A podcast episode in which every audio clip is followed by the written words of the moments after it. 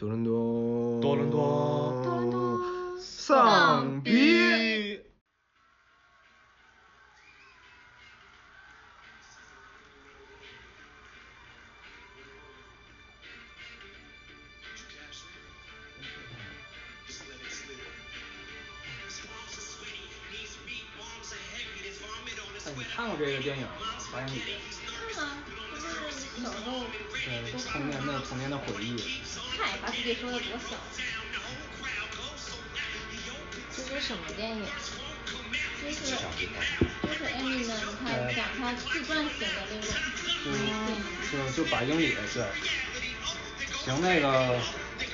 到了，飞到，哎，飞到飞到。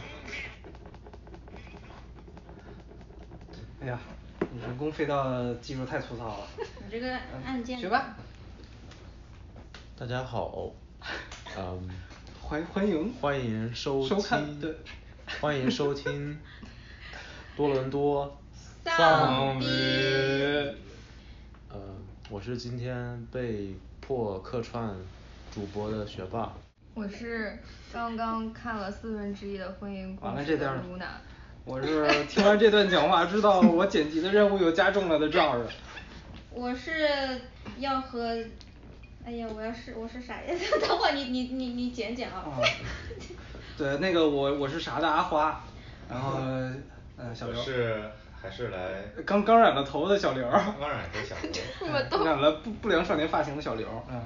我是来打酱油的米娅。对，然后今天这个也是新来的这位嘉宾呃米米米娅米娅米娅小姐，然后现在这个我们这个主播群里已经有了三个白富美了，我现在特别的开心，对围对被被被三个大美女围绕的心情感觉是特别的好。哎，我那个我那个名单呢？哦，然后那个今天大家今天大家听的这个歌就是来自于我们童年的回忆，这个啊 Eminem 的一首啊叫什么来着？八英尺，啊不是不是。不不好意思不好意思。八英尺？八八厘米。八厘米。八英里。八英里八英里一首八英里，然后为什么我们选了为什么我们选了这首歌呢？就是因为今天那个我们想聊的主题就是。呃，刚刚结束的这个奥奥斯卡颁奖典礼，它这个现在的这些奖项已经可以说是都都新鲜出炉了，但是其实里边有好多的奖项，我们个人来说是特别不服的。主要是你吧。那啊呃我个人来说是特别不服的，对，然后这个呃咱们咱们来先公布一下这个这些奖项的得主吧，来找一个声音最磁性的人给我念一下。需要哪种？最磁性不是我。那个得了。要要那种有噱头的念。是吗？那我一个全都要念吗？这也太多了。呃念一遍。挑战你最快的语速。预备三。贯口。最佳电影《寄生虫》。太慢了。太慢了。你这字是啥？最最佳男主小丑。认不出来。最佳女主朱迪。最佳导演《寄生虫》。最佳男配好莱坞。最佳女配婚姻。婚姻。婚姻。婚姻。没写全，算了算了，好莱坞婚姻。错了错了，就这么着吧，就这么着吧。对，哎，我这我这写的都是简写的。改编剧本乔乔，原创剧本金融虫，摄影一九一七，服装设计小妇人，剪辑极速车呃车王，外语片寄生虫，纪录片美国工厂，对，还可以。后面后面写的还可以。纪录长片是美国。后后对，纪录长片是美国工厂，纪录短片好像是一个中东的一个片儿，好像是这样。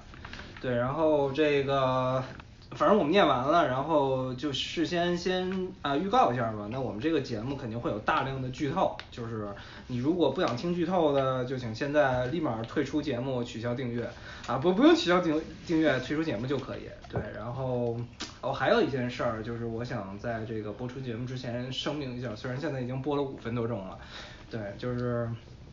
现在武汉的这个事儿，我们都挺揪心的。然后那个，其实本来以我这么那个苛刻变态的节奏，就是要求别人基本上一个礼拜要录四期，对，所以其实我们现在后半年的都准备好了。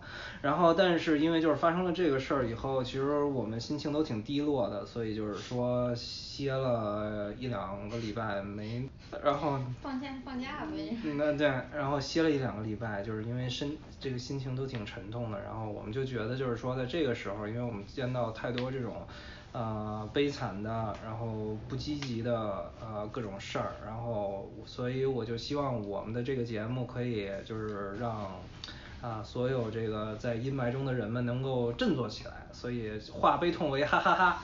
啊就就这么着吧。对那那对嗯。嗯来来说的对。说的对，来来大家鼓掌，大家鼓掌，大家鼓掌，嗯。怎么回事儿啊？就一个人鼓掌？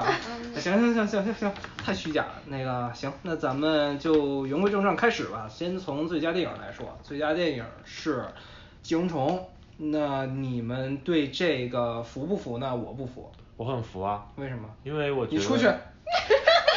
对这一期我是主播好吗？要出去也是你出去。是是是是是。因为我觉得就是我是很有那种就是呃忧国忧民的情怀，我觉得这是亚洲电影的一个很大的突破，所以我觉得很好。而且我觉得电影本身也很优秀啊，就各方面来说都是很平衡的一部作品。嗯，我是觉得就是说，当然我不我不否认这部电影是一部很优秀的电影，因为我们之前已经说过了。然后呃，具体那个我们怎么说的，可以请大家去听我们寄生虫那期，然后正好也涨一个这个收听量。但是就是其实我们就像我说的，就是说我们在那个节目里说的，就是虽然寄生虫是一个非常好的影片，但是始终我觉得它也就是一部呃怎么说呢，看完了以后很爽的商业片。就是说我我是觉得看完了以后，你可能会得到一些东西，但是你得到的东西很含糊、很模糊，然后很快的我就我就淡忘了这些东西了。我记住的更多的是它里边儿的这种惊险的、刺激的，呃，吊人胃口的，这些都是商业元素。但是真的发我深省的、值得我回味的，我就发现这部电影里，相比于其他的一些最佳电影的参呃入入围电影来说，就少一些。比如说呢？从就比如说那个之后提到的那个乔乔，是是叫乔乔的啊乔乔兔，乔乔兔我很喜欢，然后包括那个格局小，虽然虽然大家都说格局小，但我觉得格局一点儿也不小，因为都是这样嘛，就是很大的一个格局，但是落到每个人身上其实也就那么大点儿。婚姻故事我很喜欢，看完以后发我申请。那你应该去戛纳。戛纳戛纳。脑子卡那个露娜呢，有没有什么就是想法？你说对寄生虫吗？啊，对，你是觉得这个应该得奖，还是觉得？我觉得奥斯卡这个奖它本来就是一种面向大众的，它不像那种别的那种那种电影节比较偏文艺那种，所以他选影片他应该会选就比较就是容易理解的，然后可能也偏商业一点，像前几年的得奖的片就是什么月光男孩啊，还有。那个水形物语啊，就都是那种很有点商业，然后又比较大众一点，就是不是那种像我们传统意义上觉得好的电影，它不会说那么商业。哎，那个爱乐啊，不是爱乐之城。爱乐之城，爱乐，爱乐不是，爱乐不是。那个不是，但是入围了是吧？对对。然后我觉得颁错奖的那次嘛。啊对，嗯。那这个电影本身就是，确实是它就是我觉得剧本上可能逻辑漏洞比较多一些，但是嗯，怎么讲呢？感就是感觉奥斯卡这个东西本来也比较偏向政治正确，就这个电影可能就对于就是资本主义国家的人民来说，就是很容易让他们有一种，就是有一种就是啊，就他们眼中的可能就是发就是东方世界就应该是这样的，他们会有一种高潮的感觉，我觉得就是可能就比较投其所好吧，就可以理解为什么会得奖，就可以理解。嗯，那个阿花说一下呢，觉得这个东西，因为我觉得《寄生虫》这个片子其实跟你的戏路特别的不重合，我是这么觉得。我觉得《寄生虫》挺好的，而且我觉得。哎，是是谁的《寄生虫》？我们说《寄生虫》那期说的，哎，后半段，哎，我吹一下《燃烧》可以吗？对，《燃烧》因为因为为它是戛纳嘛，啊戛纳啊跟奥斯卡的路子是不一样的嘛当时你看，你就是露娜刚刚也说的，奥斯卡往年，你像去年是那个 Green Book 嘛，对还有之前水形物语，在之前月光男孩，他其实这几年其实都非常鼓励那种特别小众的那种主题，但是又非常政治正确的。嗯然后他是鼓励大家去往这个方向去拍片子的，所以我觉得寄生虫能拿奖也是就合情合理的。但是我主要是觉得，呃，就我自己的审美来说，入围的这些片子里面，我觉得一九一七的概率应该会大于寄生虫，就还就还这个爆出来，我觉得还挺挺的是吧挺震惊的。哎，哎，说到这个，就是你们觉得，你们觉得就像这次的寄生虫不用说，包括上期的那个绿皮书，你们觉得这这就是商业电影？就是说，其实去年的绿皮书赢那个奖，要比我觉得寄生虫赢那个奖更实至名归。可能是大小年的问题，但是我觉，不是但是我觉得，就这么说，我觉得就是你看呃个人的，就是阅片的 top list，你可能真的数不到寄生虫或者绿皮书或者水形物语，但是你就非得从那几个入围影影片里面挑一个。就你你就只能是那几个主题又符合，然后就观感又比较好，然后又有话题性的，嗯就就这样了。像像你们刚才是说到了那个，你们考虑这些是商业片，嗯但我觉得可能奥斯卡这个，它因因为我之前正好在我上课的时候讨论到，我可能看到了一些老外的视角。首先，他们对于《寄生虫》这部影片的更重大的意义，它是亚洲市场的一部影片，嗯说是从来没有过，嗯是第一部。对，第一次是那个外语片得最佳影片。其次就是，而且我讲到奥斯卡这个事情，我觉得奥斯卡它很注重一个事情，它不是商业片，它注重一个 diversity。就正好我是上的那个课，那啊那提到一个英语，它其实讲究的是一个多元，所以它每年可能都有不，所以我们讲的政治正确什么也好，因为那些都是新颖的，所以在我看来它是反而追求一个多元。嗯而且我的看法一直都是，影片它很难评出一个真的每个人心里边的都不一样。对所以我像所以在 Joker 那个那个演员他在发布演演讲，他在发布他感言的时候，他说的话，他没有说这个影片多好，他其实就是我觉得它就是一个商业，它是一个平台，它就是、我我其实很反对奥斯卡，我觉得它是给一样的塑塑造了一个假象，塑造了一个自由和平的奖项。因为其实社会中很多问题没解决，但是它起码在这个上面，它可以给大家一个平台，告诉大家这些事情，所以我觉得，嗯，就是就合情合理合情合理。对，我觉得就是也是一种鼓励嘛，就是对别的国家的导演一种鼓励。嗯，所以所以你们都觉得就是这个影片影片的质量就是可就还是颇有微词，但是没没得说，就这样吧。哎，你们听过那个高晓松的小说吗？他讲过就是奥斯卡评奖一些内幕。不要老在我节目里打别的节目的广告好不好？还在虽虽然都不是一个等级也不会影响我们的流量。对吧？也不会到时影响候我们节目流量还没上去，高晓松说，嗯 我们怎么节目听众越来越多对，那让让让学霸再说一遍，把那个小小说的小字儿逼掉，你就逼说就行嗯。就逼说，看你能讲到，啊，这个好像也会被毙掉哈。啊你说就是那个奥斯卡评奖，它是有很多内幕的。你一部电影从对对对好像还得花钱的就你到提名就已经是很难了，就要就通过无数的公关，嗯就你要买那种公关公司替你去宣传，然后挨个去敲那个，就是奥斯卡有个有个那个委员会嘛对，你就是去每个委员会的委员那敲个家门是敲门儿去给他们看，啊导演敲门儿，哎，那个你好啊，要潜规则要吗？牌儿吗？所以就不光是电影本身三块一次，五块一页是吧？对对对啊，就是就它就是很多因素，然后电影本身质量当然要过硬了，嗯过硬之后呢，你还要它还要考虑很多因素，就是每一年有什么主题，然后它会呃会考虑到就是给什么样的电影什么主题的电影的奖，然后包括会考虑到就是演员呀、导演啊这些，就是这种这种因素。嗯，说白了，也就是说，其实奥斯卡本身就不是一个特别纯粹的，呃，不管是艺术性的还是综合性的这么一个测评，它有很多的外界的因素。但是作为我作为一个观众来说，我更多的看这个东西，看这个奖，我就是从电影本身来看，我没有那么多其他的杂志，那么多外界来干扰我。这也就是为什么我觉得《寄生虫》不配得这个最佳影片的奖品。也许好莱坞的评委跟我的评判的标准是不一样的，但是允许不同的声音嘛。对我一个不能只有一种声音嘛。哎呀，哎呀，啊，哎哎，好像有点危险啊你你嘛 哎，转转转转转话题，那个呃，米娅觉得这个电影怎么样呢？《寄生虫》我也是觉得就是，嗯，就像你刚才说的，就是看完了一时可能挺爽的，但它不是一个非常细腻的一个电影，我觉得它有点过于戏剧化了。啊我觉得有些人物的感情，我并没有觉得他应该到达那种 level 的一个愤怒或者是高兴还是怎么样的一个情感的累积，感觉没有到达那个点，然后他电影表达的更加激烈一些，感觉还是为了让观众有这种爽感吧。啊对有道理韩韩国电影都有这个通病。其实有的时候就是我在看那个《寄生虫》的时候，我就是不自觉的带入了我看《复仇者联盟》的感觉。虽然虽然那种爽是不一样的，虽然这个《寄生虫》的爽要比《Avengers》更高级一点儿，没有那么的直白，但是其实也是挺直白的。对，我就觉得就是呃怎么说呢？比喻一下吧，我就觉得《寄生虫》就是一杯 tequila，就你喝完了以后就喝完了就爽。但是就像我们之前提的那个燃烧，燃烧更多的就像葡萄酒，你喝完了以后是会有回甘的。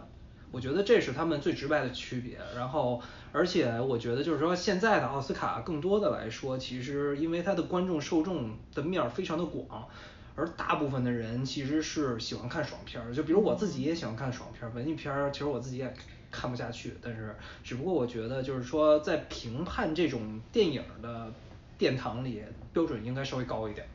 啊、那个小刘刚才是要说什么？呃，现现在说可能有点唐突，因为我刚刚突然想到了那个，其实我想说的就是，呃寄生虫它还是很抓到了它那个爽感，嗯就是嗯它这个剧本其实挺好的，它抓住了人喜欢的那种，我不知道怎么说那种偷窥的那嗯，种欲我我觉得它是就是怎么说，它是教科书般的一个对模式吧，就其实其实教练他不是教练，其实那个导演，教练，教练，我想打篮球。教练我也想，我也想，我也想拍片儿。教练教练，我也想打工。你说的这是全裸导演吗？你你接着说，你接着说。我觉得他很他太聪明了，他就是基本上那几个点，你可能觉得没有好像他处理的又委婉，但是又直击到你就哇，会这么进展。对，我觉得，我觉得这个就是不得不承认，这是韩国电影的一个非常非常突出的对对特点，对对就是说它能直击人的心灵，就是直接从心杵到下边儿扣到你的 G 点，让你高潮，就是这种感觉。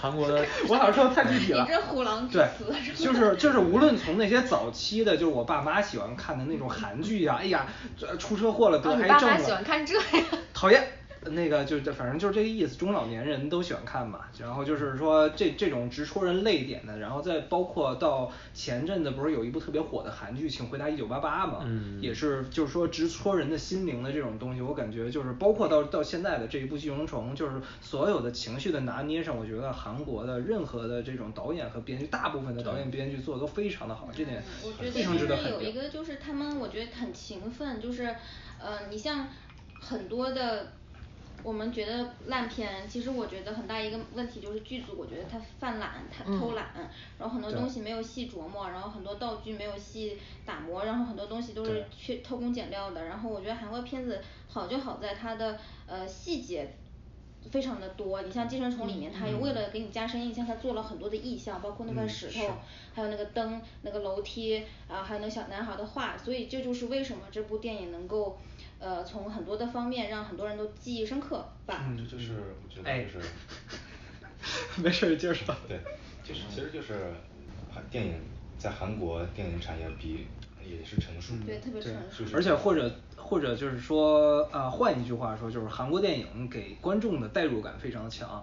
无论是我们刚才说的这些电影，包括前几年大热的那部，就是呃非常的三俗的那个那个那个那个片儿《釜山行》。嗯我看那个片儿的呃《釜山行》，还有包括《昆池岩》，一部嗯恐怖片儿，一部僵尸片儿。我在看这两部片儿的时候，代入感也非常的强好。虽然其实 其实《釜山行》就是体现他们电影产业成熟的一个特别大象征，因为它是好莱坞式的那个流程在那里，它它的它的节奏，它它如果想要做，它可以做得很好。是的它可以做的相对已经成熟了，然后他又知道自己的风格，所以我觉得这是特别，就是挺好的。韩国这个新生代的导演，两大代表，一个是朴赞郁，一个是奉俊昊。奉俊昊就这次得金人龙的奖，他们俩就是在上世纪八十年代，韩国政府选去就是去美国那种相当于留学吧，嗯就是整个选了一批电影电影人去美国，就是整个学好莱坞的他们整个制作班子，然后给你一笔经费，就是嗯把整个美国模式拷贝过来，然后在韩国进行就复制，嗯就他们就学得很到位。嗯，怎么说呢？感觉又跟好莱坞的模式不太一样，可能这个就要说到韩国电影本身的审查制度了，因为我觉得就是韩国电影，你如果不牵扯到政治，它就不叫韩国电影。我觉得这是韩国电影领先于全世界的一个呃怎么说呢？一个一个一个一个一个一个一个优势吧。他之前拍过的几几个电影儿，好像讲那个一个叫什么国家破产之日啊，还有包括之前讲的一个什么恐怖组组织挟持政府的一个高楼的一个什么什么电影儿，就是所有的这些电影儿都牵扯到政治，都是直接的去没有没有隐晦的，而是直接剑指青瓦台，说你政府不行，你政府因为有了你，因为因为你政府在这儿，所以导致了我们的灾难。对，那个种昆池岩种种种，对，昆池岩这里面不还有隐对喻政治的吗其实？调解会。嗯，所以我觉得就是艺术形态，它就是跟政治有关，它是在一个政治环境，大家那个大环境上诞生的，它有它的风格。我觉得就韩国它可能嗯，就作为东亚经营了千年儒家文化的一个城国家吧，就是他自己知道他有很多的问题，所以他的这些带政治性的艺术形式有他自己的生态圈，就是他能够有这么好的土壤去发展。就然后同时他的那个娱乐产业又非常的成熟，非常发达。但是但是我说完了这么多好的，那我还是坚持我自己的观点，我说点儿不好的，就是因为就是你们说的，他无论是说政治啊，还是各种爆点呀、还是他整个的拍摄的这个成熟啊，就是因为他知道哪些东西抓你，所以他为了抓，所以有的时候我就感觉他们的拍摄是为了抓你而抓你，就他他他他的这个曲线是完全根据观众的情绪去设定的，而脱离了一个就是我认为的这种这种编剧的这种编剧的正常的这么一个 flow，这是我不喜欢就是寄生虫的一点，就是我觉得就像刚才那个米娅说的，我觉得他用力过猛了，嗯我更喜欢看一些更加流于自然、更加贴近表面，就是。把把把人摁在地上，现实的地板上摩擦的那种电影，虽然它很现实吧，但我觉得它现实的太戏剧了。那你觉得奉俊昊之前那个犯犯那个杀人杀回忆忆要比他好很多，对就是要要比它说的那种好很多，对。就是自己。就是他可能拍这个的时候他就想着冲奥了。对，他是能看出来，就是一个就是拍给韩国人民、拍给自己的电影，一个就是深奥片儿嘛，呃，冲奥片儿，深奥片儿，深奥片儿，深奥片儿，对对对。但但可惜没诞在好的年代，因为那个时候奥斯卡还没有到现在。啊，我觉得你《杀人回忆》就算放到二零二零年去冲奥斯卡也冲不了。顶，我觉得还是搏一下什么戛纳呀，或者什么什么那叫什么银熊奖啊、金鸡百花之类的。啊，金鸡百花是肯定不可能 了，对对对对。这个说到这儿，我有一个，我不知道你们了不了，因为其实我是我不看奥斯卡的，嗯但是我们那天聊到奥斯卡的时候，我记得他们还有一直聊到一个事情，就是奥斯卡这几年一直没有主持人这件事情。哦对对对就是他们注他们把重心放在了今年二零二零年开头的时候，一个呃两个喜剧明星，一个白人一个黑人脱口秀，那两个人他们在吐槽这件事情，啊就是他们啊把重点放在这个事情上面，说奥斯卡是怎么改变的和又没有改变，他们把这个东西放在这个事情上面。嗯就是我我没有看过，所以我觉得我只是想引一下，如果不好可以剪掉，就这个话题。剪不掉了，我懒。那那那那你再赶紧来说个结论吧。结结论就，我结论我就我就所所以所以所以所以结论其实就是感觉。大家有什么意见，请给我们留言。对，没有没有，所以结论我就觉得 就是结论就是我想说的，奥斯卡这几年越来越政治正确化了。你说今年的脱口秀演员都要找黑白双煞，为什么呀？不就是为了 diver fucking city 吗？不是 fucking diversity 吗？啊，说到这个，说到这个，我有话要说，就是那个今年我特别喜欢一部电影《爱尔兰人》，啊一个奖都没捞到。哦对，哎呀，好惨呀，好惨。这个就主要原因是什么？就是因为他那个呃制片方是 Netflix，不是那个八大电影制片厂，哦所以他们就哦奥斯卡是跟八大电影制片厂有很深的渊源。Netflix 属于那种 Netflix 不好意思，嘴网飞网飞是就是那个网飞，它是属于那种新的呃网网剧制片方，它就是没有什么势力在所以他们就感觉是被得罪了他们。那个学霸，对不起啊，我吐个槽啊，最佳纪录片《美国工厂》就是网飞拍的。那那不一样嘛，它的纪录片属于比较不一样边缘化的奖项。反正我就哦，说到这个，我觉得就要点一下爱尔兰人了呀。爱尔兰人我也是，虽然被大家吹得很好吧，虽然我前四十分钟睡着了，但是我觉得他的后呃想想啊两个小时减四十，然后就后后边一百多分钟还是非常的好的。对我很喜欢爱尔兰人，而且尤其是最后四十分钟，我觉得特别的出彩。当然他对他肯定有缺点，就是毕竟演员年纪都很大了，演不出来年轻时候那种矫健的那个样子了。不是说化妆贼好吗？他没有他这是 C G 特效都是 C G 对都是 C G。但是就还是看得出来年轻时候就他们演三四十岁的样子，就完全不像三四十岁的样子。说这个片不就是呃说对，是然后我记得印象最深的就是虽然 C G 把那个阿尔帕西诺还原到三十多岁的样子了，但是他那个有一幕从椅子上对对对起来，就是明显的他啊了一下，就是扶了一下腰的其实他们三十多岁的样子也不像三十多岁，就是那个肚子就挺的就很像老年人的那种肚子。你看的太细了，你看的太嗯对对，然后我觉得呃说到这个，虽然感觉有点跑题儿了，但是无所谓，我们一直都跑题。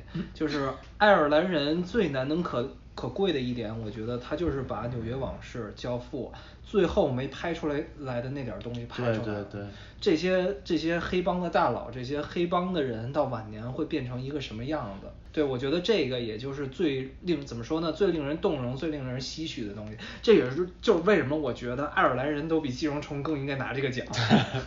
对对对，然后如果他拿我也会很开心，但是他也爱会有爱爱误伤。爱尔兰拿拿奖学完是不是就 不是就更了？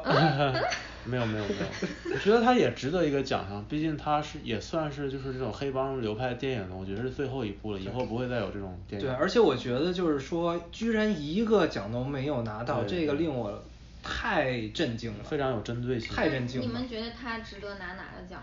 嗯，我看看啊，最佳剪辑，其实也不是。现在拿最佳剪辑是啥？最佳导演，呃，我觉得最佳导演。对，最佳导演可以。然后，哎，爱尔兰人是改编剧本还是原创剧本？爱尔兰是改编剧本，它是根据一个小说改编的。我觉得拿最佳改编剧本也是可以的。但是改周周编剧本周周还是比是他他改的好一点，我觉得。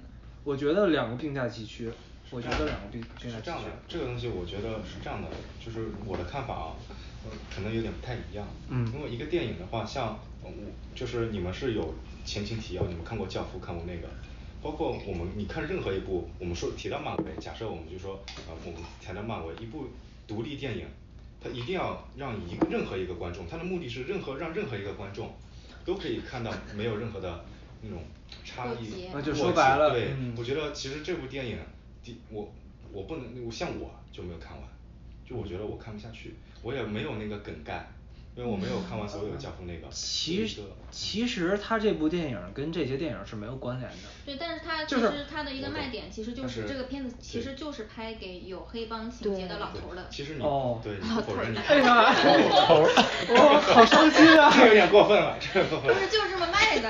好伤心呐、哎呀，就是你会被这个吸最引后真相真相到我眼泪掉下来。吊起来，但其实还是很会有很大的对对，就是就是你作为一个没有任何背景的人再去看这个片子的时候，其实是真的是挺难代入的。对呃，怎么说呢？反正有这个可能吧，但是对于我来说，我虽我看完了全片，就是真正这个片子对于我来说引人入胜的，也是因为最后掺掺掺掺杂了政治。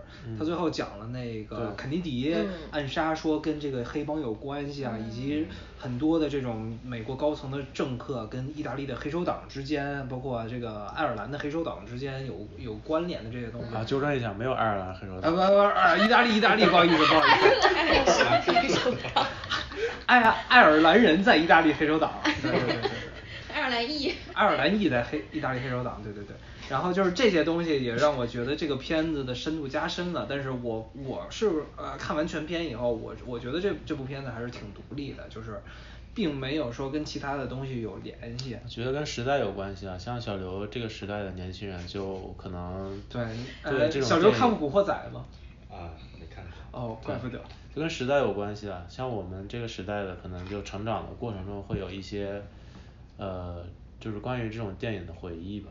可能我们没看过。哎，对有以父之名不是听过吗？对，有有 对有的时候，有的有的时候我我看视频网站蹦出那个网页广告，什么游戏打怪九九九升级出来穿穿装备的沈小春，我都会热热泪盈眶，可能就是这种感觉吧。山鸡山对山鸡三鸡，对，然后就是这种感觉了。哎呀，这个说了，我我本来今天是想 cover 所有的这个提名的，但是发现现在我们说完这个就已经半个多小时了。那这么着吧，就是那个最佳电影，如果让你们推，你们会推哪个电影？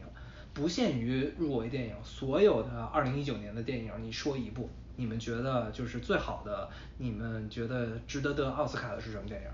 啊、先先从我吧，那我我的话肯定就是 Scarlett Johansson 的 Marriage Story 啊，婚姻故事，我特别喜欢那部电影，所有的入围电影里，我最喜欢这这部。婚姻故事是吗？啊，对，婚姻故事。你喜欢他啥呢？其实是给我自己找点时间，你说说。呃，怎么说呢？就是我我所有的电影，我在录节目之前看了一个遍，然后有两部电影我看完以后抱着自己的头，还有我们家猫的头痛哭，一部就是小丑，还有一部就是 Marriage Story。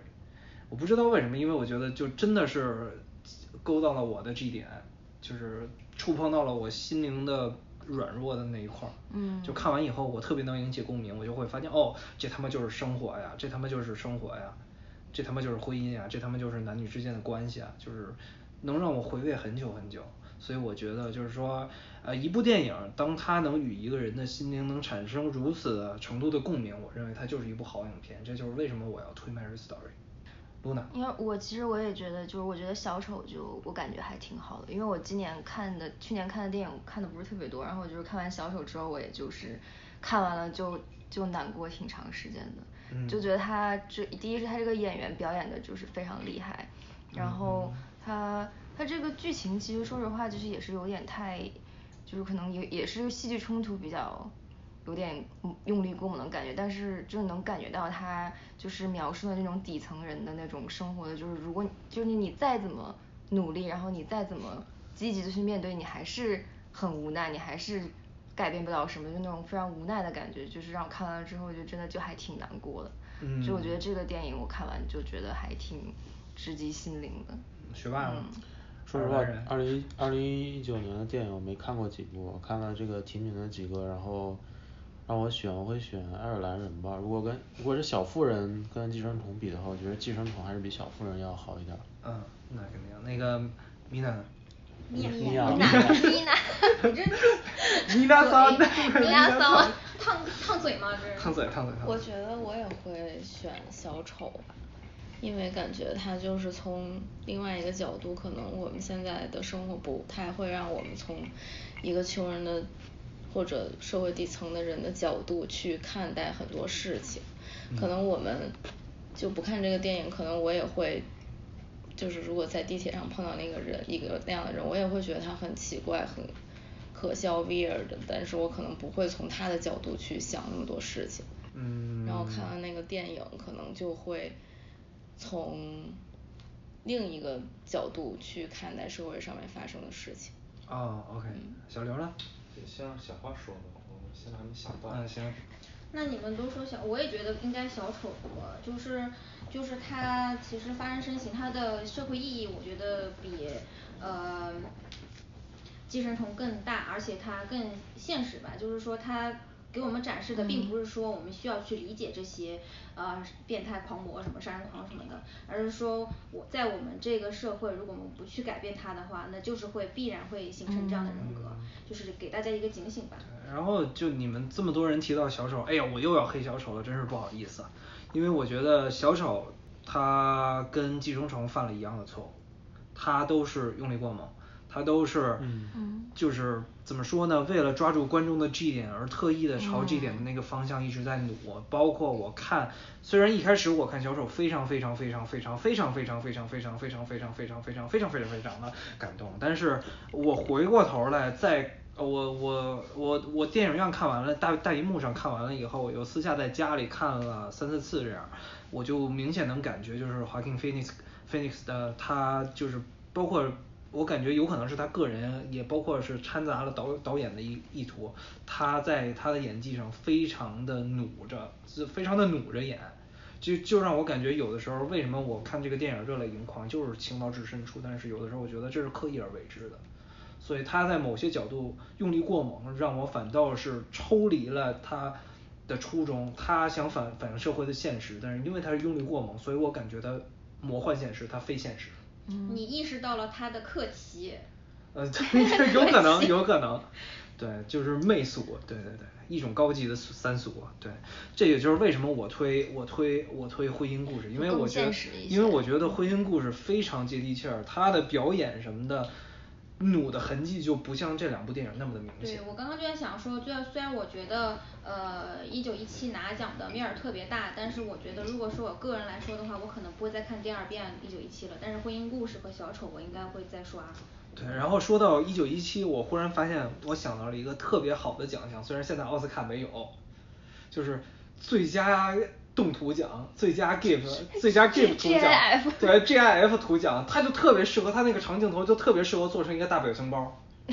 你觉得那那个表情包是什么意思呢？呃，La La find peace，呃，making love no。我觉得一九一系列是挺好的，就是我觉得就是全程它一个就是两个长镜头嘛，但是完全没有觉得无聊，就可能是因为 我坐在电影院里，我不得不去 盯着那个大屏幕，但是如果说我在家里看着，我可能就会玩手机什么的。但是我觉得就是电影院是沉浸式的，就不是沉浸式的，就是那种体验，我觉得还是挺好的，因为我有注意到就是呃长镜头很多的时候让人觉得没事，你不是北京人，你不用说那么快。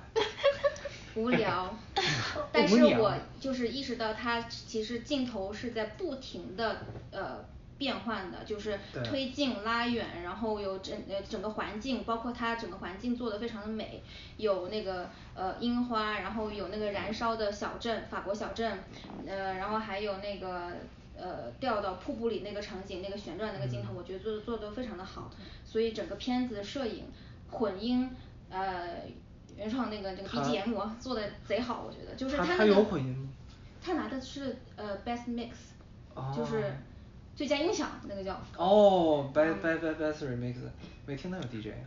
那个不 不好意思，这个这个梗太烂了。反正我看那个一九一七最令我有代入感的，确实非常有代入感，就是他们穿越那个敌方的那个战壕的那一块儿。嗯就是包括那个就是最后不是那个不小心引爆了炸弹，然后导致整个的那个战壕塌了，就那一块儿，然后包括穿越穿越了这个几百米的这种这种弹坑，一个一个弹坑的这种战争留下的无人区，看到各种的尸体，然后各种的尸体躺在就遍布在那个地方，就是说。我觉得就是这个真的是与我想象中的就是一战，就是那种出现了凡尔登绞肉机的一战的这种这种场景完美的贴合，但它他拍出了那种感觉。现实比比更恶心，是的像像在那种恶劣的卫生环境下，你想战壕里面什么东西没有啊？就这这这这就是现实跟艺术的区别。对他可以把一个特别恶心的东西拍的这么唯美，嗯嗯虽然也不叫唯美吧，它就是那种现实的唯美。对，还有一点就是我当当时看的时候特别不理解，为什么那个德国飞机掉了之后，他们要去救那个德国人，就是站在现在的我们以对我们意意识中战争的那种概念来说，就是不会产生这种救人的人道主义的冲动。但我觉得我觉得在一战的时候，可嗯能就是不同国家之间其实平民并没有那么敌对吧。对，我觉得两，我觉得三点，第一个就是你说的历史原因，因为一战众所周知的都是无缘无故的开始，又无缘无故的结束。一战一战的战败国德国，大家对不知道为什么就打对啊起来了德国是一个没有入侵到本土，然后就投降的那么一个国家嘛。就是本来大家在前几年还世界博览会万国来朝，特别和睦呢，然后忽然就吧唧打起来了，然后忽然就吧唧结结束了，这是历史原因。第二，我觉得就是当时的欧洲人可能还是就是这个怎么说呢，在开化了以后有一种圣母婊的情节吧。对，然后第三，我觉得最重要的一点就是剧情需要，剧情需要。嗯对，可能就得死一个得 死一个，要不然可能片酬就太贵了，付不起了。对，就这样。对，然后那个该小刘了。但这米娅今天刚看完了，米娅说说哦对说对对对对 哦，对，我今天下午看一九一七，然后，呃，因为无聊。因为听说它很好看，看所以就去完更无聊了看了。啊，所以然后观感怎么样？我是觉得挺有代入感的，然后我觉得它那个角度比较独特，是从就是一个战士的角度去拍的，然后能把就是战争片拍的这么美，感觉他应该哦是第一部能把战争片拍的这么美的一个电影，然后，那我觉得他。就是它不像之前看那个叫什么《血战钢钢锯岭嗯，对，就是那个斯皮尔伯伯格拍的那个。对对对，之前那个不就是等于说说那个塑造了一个大英雄的形象，感觉这个就更平平凡更真实一些，从那种小兵的角度去看整个战争。啊，哎，那我推荐你一部电影，可能比那个更平凡更真实，嗯叫《小兵张嘎》。打扰了。不是，还还还有哦，对，还有《三毛从军记 》。放牛的孩子王二小。草原英雄小姐妹啊，不是这种没关系，对对对。然后然后该小刘了，小刘那个说一部，就是你觉得哪一部应该是最佳的电影呢？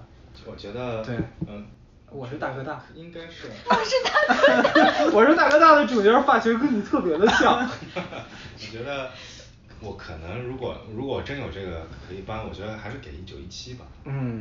为什么？是我是我是这么考量的，就是因为呃我刚刚也说了，我可能觉得很难评判出一个好好的电影或者怎么样，因为我觉得小丑。他这个电影，我我也我特别喜欢小丑。如果他只是让我自己喜欢的话，我就很喜欢小丑。疯狂晚自。但是我知道小丑他是，他抓住了这个我们这个时代，嗯，他每个人的心里边，他他让你觉得真实，但这个剧本它绝对是假的。对。你你也知道，他有很刻意的去营造这样一个一个环节，塑造成了这样一个人。是。在他知道我们这个当前这个社会，他这样的角色就是讨喜，但是可能过好久之后，当我们社会风气慢慢变了，他总是在变的。嗯、这个角色过几年，他可能并没有那么讨喜了。嗯。然而反映战争、反映历史的东西，它它是会存在，它可能会有改变。长存的。它它长存的，它是它不是虚构的，它嗯它那个我如果是有剧本改编的话，它那个给我感觉它可能更加真实，所以我觉得还是会给一九一七吧。说到这个，我就忽然想起来，为什么就是说感觉演小丑的人特别容易封神？就包括当年《黑暗骑士》里的那个希斯莱杰，包括这个华 king phoenix，甚至有有人说那个《自杀小队》里的那个小丑演的都挺好的。就是为什么小丑这么容易封神？可能就是因为小丑这个东西本身，他塑造这个角色塑造，就让演员特别的有发挥空间，因为他的着力点特别的明显。嗯。这就是我们下期要说的。我们今天只说了最佳电影，本来我今天想说一半的，结果没想到只说了最佳电影。那么我们下期就会把最佳男主、最佳女主、最佳男配、最佳女配、最佳编剧、最佳导演都说一下。可能要三倍速。对对，可可能要三倍速。所以这期咱们就这么着了，非常感谢大家的收听，我们下期再见，拜拜。拜拜。嗯，拜拜。